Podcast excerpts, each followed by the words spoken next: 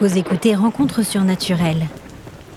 Chers amis, en cette soirée où la frontière entre les vivants et les morts est la plus fine, je vous propose un épisode dans un format un peu spécial pour Halloween.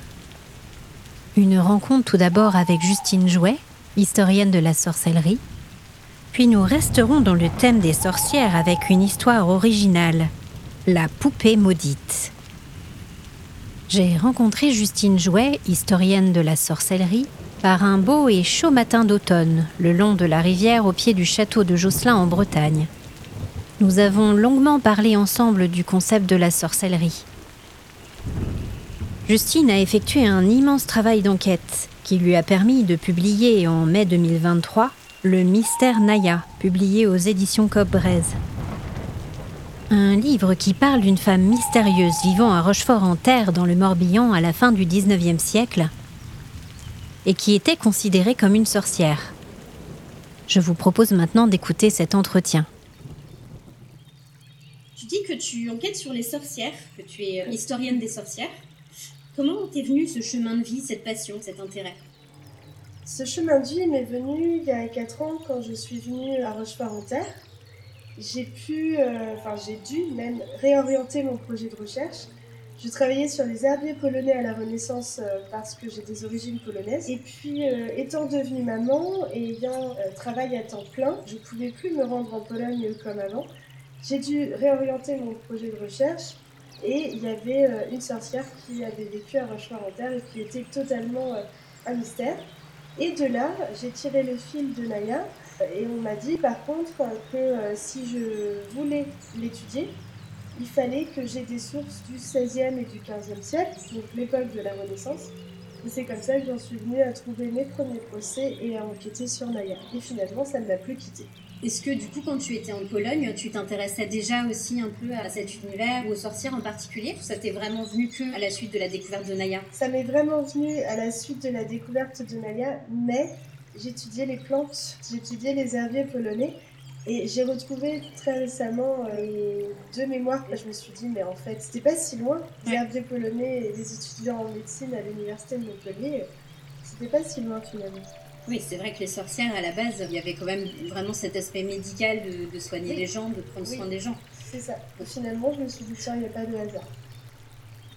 Est-ce que tu peux définir pour toi hein, ce que c'est qu'une sorcière selon ta vision, ta compréhension? Je dirais qu'une sorcière, c'est pas du tout la femme avec le chat noir et le chapeau pointu, même si j'adore hein, les histoires de sorcières euh, comme Zouk, Cornemuse euh, et d'autres. Mais pour moi, une sorcière, c'est une femme qui réussit à s'affranchir des codes que la société donne euh, aux femmes, à nous les femmes. C'est-à-dire à exister en dehors du rôle de maman, du rôle de compagne. Donc ça, c'est, disons, l'explication terre à terre. Et puis après, il y a le côté euh, inexplicable, développé de perceptions différentes, mhm. de la voyance, des soins par les mains. On lui donne le nom qu'on veut, mais du reiki, du magnétisme, euh, connaître les plantes, et puis avoir une certaine spiritualité au rapport de lune, les solstices et les équinoxes.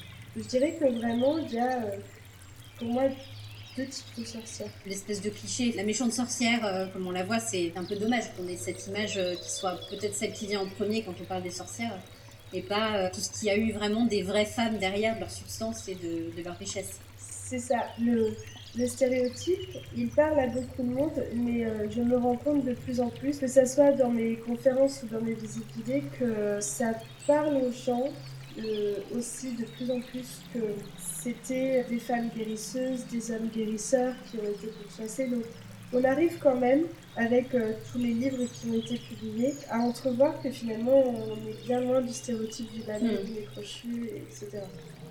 Aujourd'hui, on est quand même dans une société qui est cartésienne. Je parle vraiment dans notre société occidentale, parce qu'effectivement, ce n'est pas le cas dans d'autres cultures. Euh, nous, on est quand même très cartésien. On croit à ce qu'on voit. Est-ce que, selon toi, il existe encore des sorcières modernes? Et si oui, quelle serait leur pratique aujourd'hui? Il y a des personnes qui sont cartésiennes. J'ai déjà rencontré des gens qui disent bah voilà, moi j'y crois pas et je respecte euh, totalement ça de ne pas croire euh, en des pratiques mm. magnétisme, reiki, tirage de cartes. Et il y a aussi toute une partie de la population qui y croit. Et les sorcières, elles existent toujours. J'en connais, j'en côtoie parce que c'est des femmes qui, des fois, viennent me voir à la fin de mes conférences en me disant Mais Justine, nous sommes des sorcières, je suis une sorcière, et qui assument pleinement ce, Mhm. ce titre-là.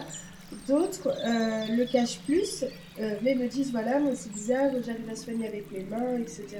Donc je dirais que finalement, une, euh, les sorcières modernes, c'est des femmes qui sont avant tout très connectées à la nature, très sensibles, et qui peuvent avoir des pratiques totalement saines, des soins énergétiques, du magnétisme, du reiki, des dons de voyance, des dons de, tirage de cartes, etc. Après, ça reste ma définition, mais je trouve que, vu les femmes que je côtoie et que j'ai pu rencontrer, euh, c'est elles-mêmes qui le disent qu'elles sont sorcières. Donc, Ouais. Finalement, je fais que reprendre leur terme. Quelle différence du coup tu ferais entre les sorcières dans l'histoire, donc plutôt autrefois, et, et aujourd'hui? Est-ce que tu penses que euh, les sorcières qui ont pu être persécutées autrefois, brûlées, enfin, toutes ces atrocités qu'il y a pu avoir, euh, est-ce que quelque part elles seraient mieux acceptées aujourd'hui? Alors déjà, je pense qu'il n'y a pas beaucoup de différence entre les sorcières d'hier et d'aujourd'hui, parce que les sorcières d'hier qui ont été brûlées, euh, et des sorciers aussi, les oublions pas, elles étaient la plupart euh, âgées, guérisseuses. On sait aujourd'hui qu'une grande partie des accusés étaient euh, des vieilles femmes, alors que parfois on pouvait brûler la lignée, c'est-à-dire Ah la oui. grand-mère, la fille et la petite fille, pour être sûr que le savoir ne se passe pas. Donc finalement, je pense qu'il n'y a pas beaucoup de, de différence. Et je trouve qu'aujourd'hui, elles sont beaucoup plus acceptées. Par exemple, il y a des sorcières qui euh, ont TikTok, euh, qui font des tirages de cartes en ligne, etc. Et puis la société, elle a évolué. Parce que faut pas oublier que la chasse aux sorcières, c'est quand même, euh, enfin les procès, c'est un phénomène rural. Et à cette époque-là, on n'avait pas, euh, entre guillemets, l'éducation qu'on a euh, aujourd'hui. L'ouverture d'esprit peut-être aussi L'ouverture d'esprit, on avait énormément peur. Le 14e siècle jusqu'à, disons, Louis XIV, ils avaient peur du diable, il y avait des épidémies. Donc finalement, la sorcière, elle a été un véritable bouc émissaire Ouais. en disant, mais s'il se passe toutes ces atrocités-là, forcément, c'est de la part d'une euh, d'une confrérie société secrète qui euh, doit, euh, Orchestrer doit ça de orchestrer façon... ça de manière totalement euh, incroyable. Je pense qu'aujourd'hui, elles sont bien acceptées. Mais ça m'arrive de croiser des gens qui me disent bon, moi je sais faire telle et telle chose, mais dans mon entourage, on ne comprend Mm. pas, du tout, je ne le pas très bien. Donc euh, je pense qu'il faut avoir l'entourage qui va avec si on veut être accepté. Ouais. Mais, mais c'est un peu pour tout ça, non? On va s'intéresser un petit peu à toi.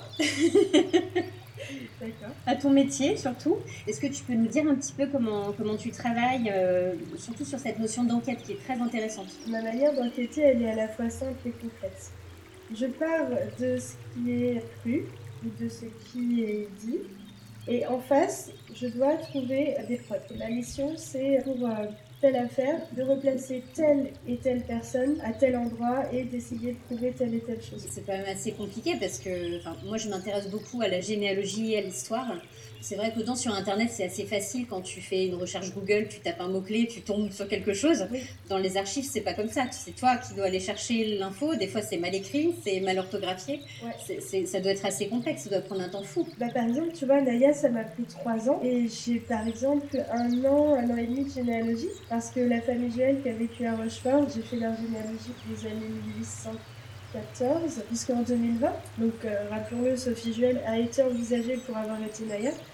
Mais on n'a pas du tout de preuves.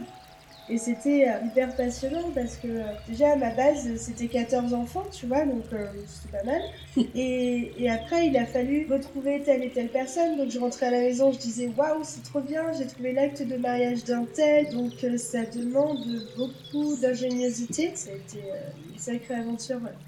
C'est vrai que ça doit être assez passionnant, effectivement, petit à petit, de, de Oui. tirer les fils et de. Et tu sais, souvent, on m'a dit, mais en fait, c'est comme dans les films.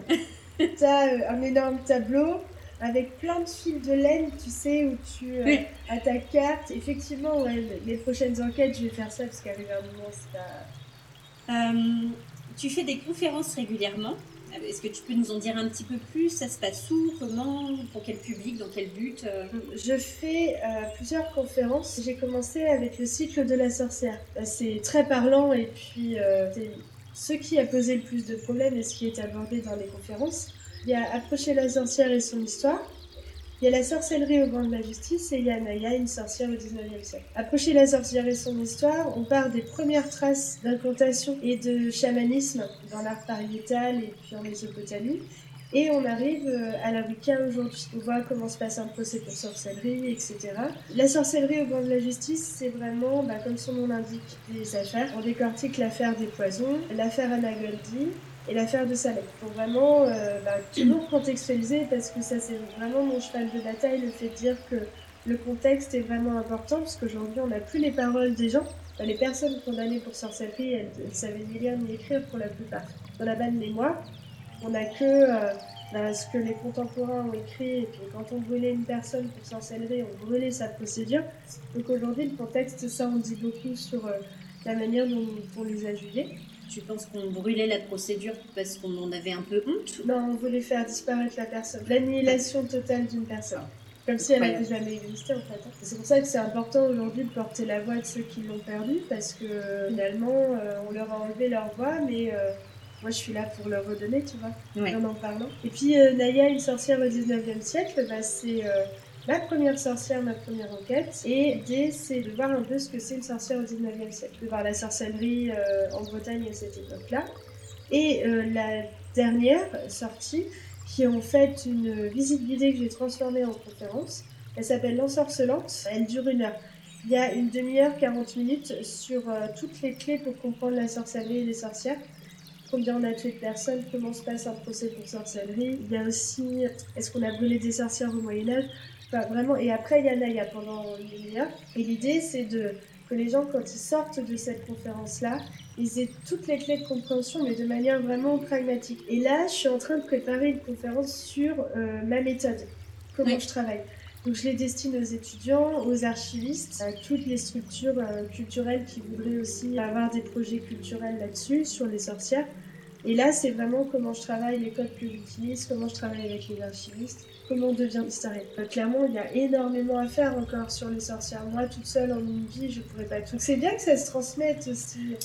Alors, on va parler justement de ton premier livre, Naya. Est-ce que tu peux nous en parler? Alors, Naya, elle a vécu au 19e siècle à Rochefort-en-Terre, on est dans le Morbihan, et elle a été photographiée par Charles Géniaud en 1898. Et euh, il nous confie que c'est une femme réputée sorcière et qu'elle aurait différents pouvoirs. Le don de l'équité, le don de voyance, le don de soins aux personnes par les plantes, notamment.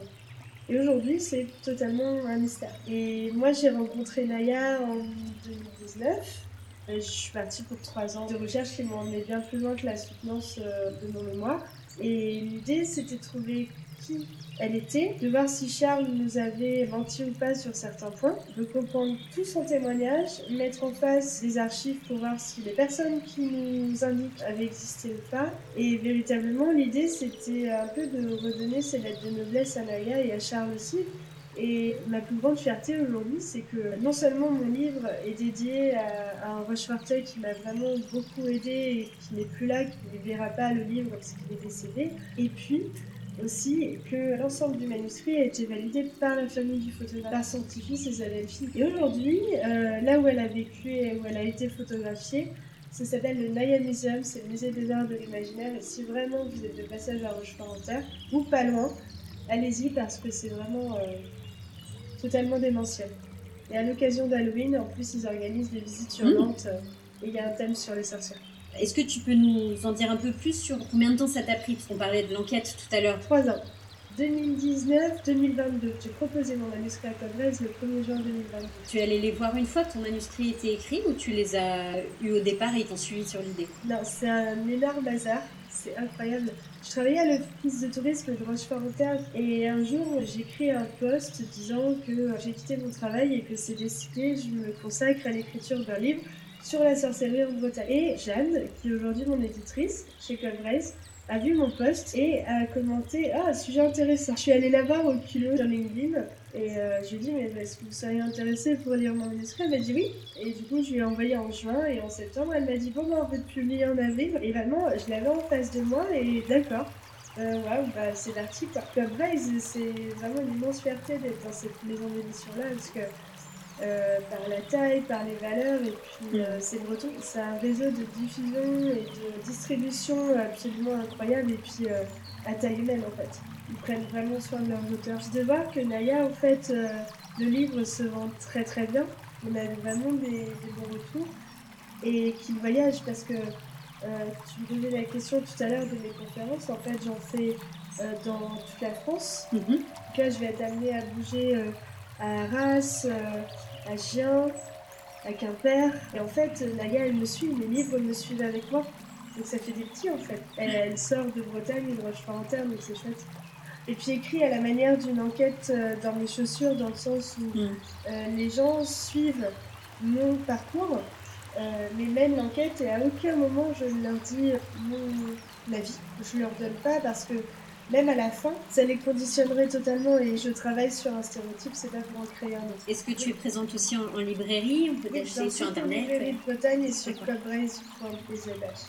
Est-ce que tu peux nous raconter euh, une ou deux anecdotes ou une histoire marquante autour des sorcières? Je vais vous raconter une affaire qui, moi, m'intéresse. Ça se passe à Saint-Malo, on est au XVIIIe siècle. Et il y a une jeune femme qui a, disons, une sexualité, une intimité qu'on pourrait appeler euh, libertine aujourd'hui, mais qui, pour le XVIIIe siècle Oui. à Saint-Malo, euh, s'appelle débridée. Et euh, elle vit rue des Petits Pavés, donc c'est intramuros, et elle est donnée à la justice de Saint-Malo. Elle est dénoncée pour ses mœurs, qu'elle serait une sorcière. Ce qui est génial, c'est que toute la procédure, avec les témoignages, etc., est vraiment impeccable, en très bon état et complète. Donc on peut se rendre compte que euh, les témoins euh, disent tous la même chose et qu'elle a été donnée parce que finalement c'était une mère maquerelle qui avait plusieurs euh, amants, etc. Mais le mot sorcière est vraiment dedans. Cette histoire-là, elle m'a vraiment marquée parce que pour le coup, c'était vraiment quelqu'un qui gênait et on l'a véritablement gommée. Donc elle a été marquée au fer rouge du M de macrélage, elle a dû défiler dans les rues de Saint-Malo avec le mot maquerelle autour du cou et elle a été bannie deux ans. Voilà. Quand euh, les gens euh, donnaient quelqu'un à la justice en tant que sorcière, je pense qu'il y avait deux types de témoins. Ceux qui croyaient vraiment ce qu'ils disaient et qui croyaient vraiment aux sorcières et à l'ordre mondial des sorcières et qui avaient vraiment l'impression de faire une bonne action. Et ceux qui ont profité de ça pour euh, se débarrasser de quelqu'un de Mm. Et là, euh, à Saint-Malo, on est en plein dedans. Ben, Merci beaucoup Justine Merci à toi. d'avoir d'avoir pris le temps, c'était euh, vraiment un plaisir. Super. Plaisir partagé.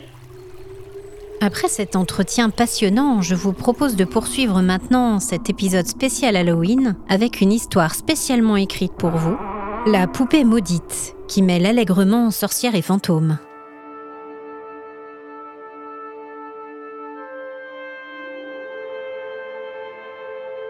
Marianne arriva à la foire à la brocante juste en début d'après-midi, encore un peu fatiguée par sa soirée mouvementée de la veille.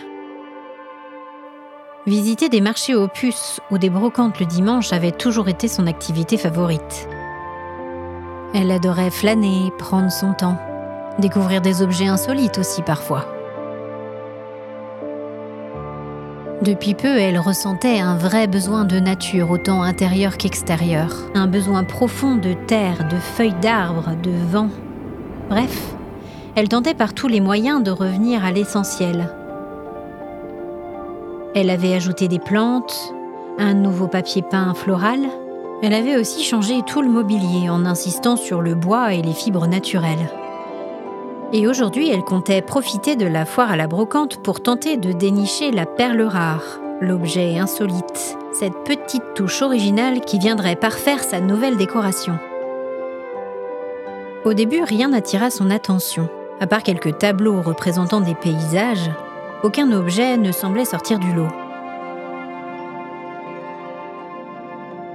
Arrivée au bout de la rue, elle se sentit inexplicablement attirée vers la gauche. Elle déboucha dans une toute petite ruelle n'offrant que trois stands. Elle se dirigea presque automatiquement vers le plus petit d'entre eux, installé devant une grande maison à l'aspect presque délabré. Le stand ne payait pas de mine étant assez peu fourni. Il proposait des objets fêlés et poussiéreux. L'homme qui se tenait derrière la table avait un air si triste que Marianne eut envie de mieux connaître son histoire et d'essayer de le soulager de sa peine. Dotée d'une empathie assez démesurée, elle avait toujours détesté voir des personnes souffrir. Elle se baissa, fouilla dans les quelques cartons et regarda quelques livres dont un sur les forêts sauvages de Roumanie qu'elle décida d'acheter. Devant elle, elle découvrit une vieille boîte en métal fermée, et toute son attention sembla se figer sur cet objet. Son cœur se mit à accélérer, et elle eut l'intuition qu'elle devait regarder à l'intérieur de la boîte.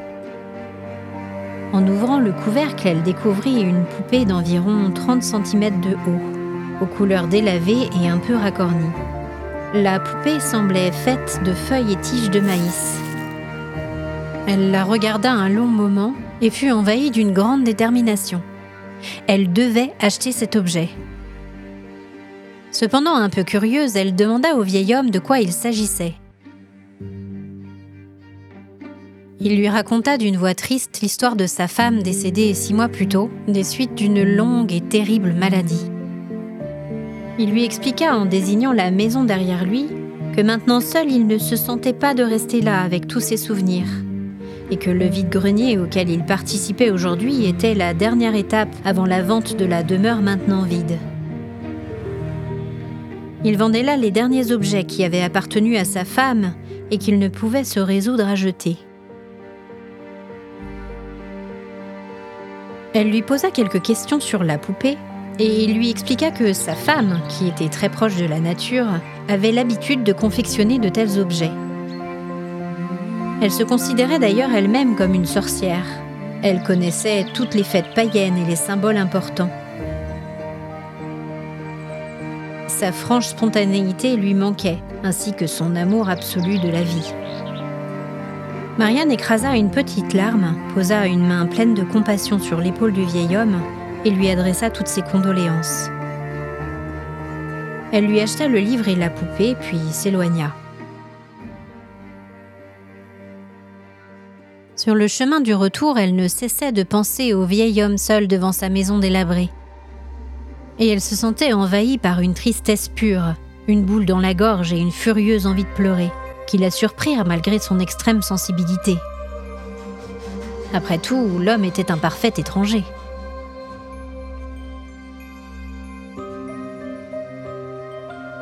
Arrivée dans son garage, elle prit son sac rempli d'objets qu'elle avait trouvés à la foire à la brocante et claqua la portière. Il lui sembla distinguer du coin de l'œil une ombre noire s'évanouissant furtivement derrière elle. La pièce était déserte. Elle prit l'ascenseur et monta jusqu'à chez elle. Elle installa les différents objets après les avoir nettoyés et dépoussiérés, et ceux-ci trouvèrent parfaitement leur place dans sa nouvelle décoration. Marianne se sentit comblée, comme si tout était enfin à sa place. Elle s'installa dans son fauteuil et mit de la musique relaxante. Le stress de son travail la minant régulièrement, elle avait découvert le pouvoir incroyable de la méditation. Alors que d'habitude elle arrivait à faire le vide dans sa tête, aujourd'hui les images de sa rencontre avec le vieil homme et la poupée qu'elle venait d'acheter ne cessaient d'envahir son esprit. Après 30 minutes, elle abandonna.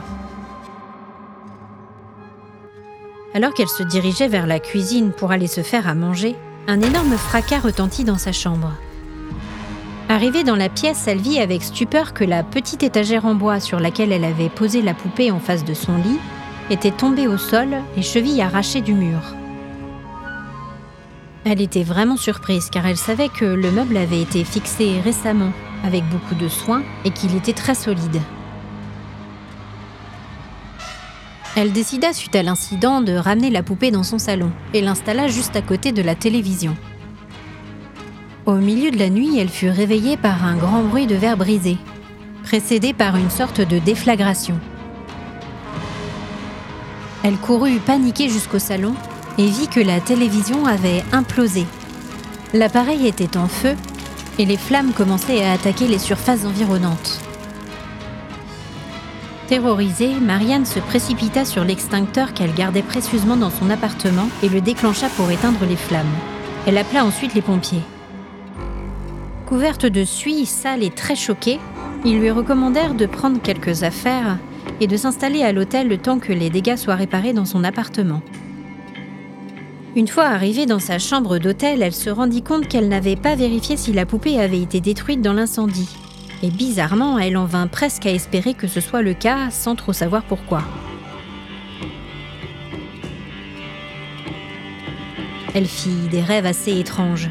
Notamment, elle rêva d'une vieille dame courbée par l'âge et la maladie, au teint gris et aux yeux tristes, qui semblait essayer de lui crier quelque chose sans qu'elle ne parvienne à l'entendre.